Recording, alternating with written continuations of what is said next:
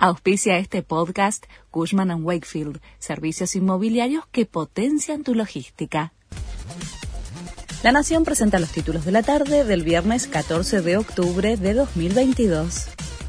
Sergio Massa pidió a la política dar el ejemplo y habló de las cuentas de los argentinos en los Estados Unidos. Desde Washington, el ministro de Economía participó a través de un mensaje grabado del coloquio de IDEA.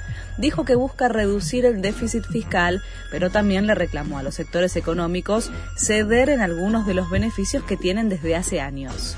La política tiene que dar ejemplo de austeridad, pero hay sectores económicos que también tienen que hacerlo, dijo el funcionario. Los aceiteros acordaron un aumento de 98% en revisión paritaria. Hasta el momento es el segundo incremento salarial más alto para el año, luego del sindicato de seguros que cerró una paritaria del 107%.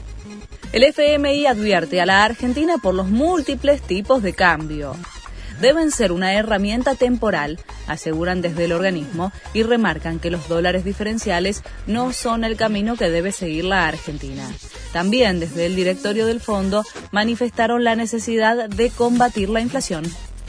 Gaby Sabatini vuelve a jugar al tenis en el país. Será en el evento exhibición que tendrá a Rafa Nadal como máxima figura el 23 de noviembre. Ahora tendremos que encontrar otra jugadora que juegue con Casper Ruud y que esté a tu nivel.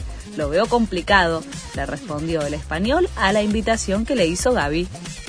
Termina la fecha 25 del torneo de la liga. Son cuatro partidos los que se juegan hoy. Racing, que todavía tiene chances en el torneo, enfrenta a Colón en Santa Fe desde las 16.30. A las 19, Defensa y Justicia recibe a Unión en Florencio Varela y a la misma hora Huracán juega con Estudiantes. A las 21.30, Arsenal se mide con Central Córdoba para ponerle punto final a la fecha. Este fue el resumen de Noticias de la Nación.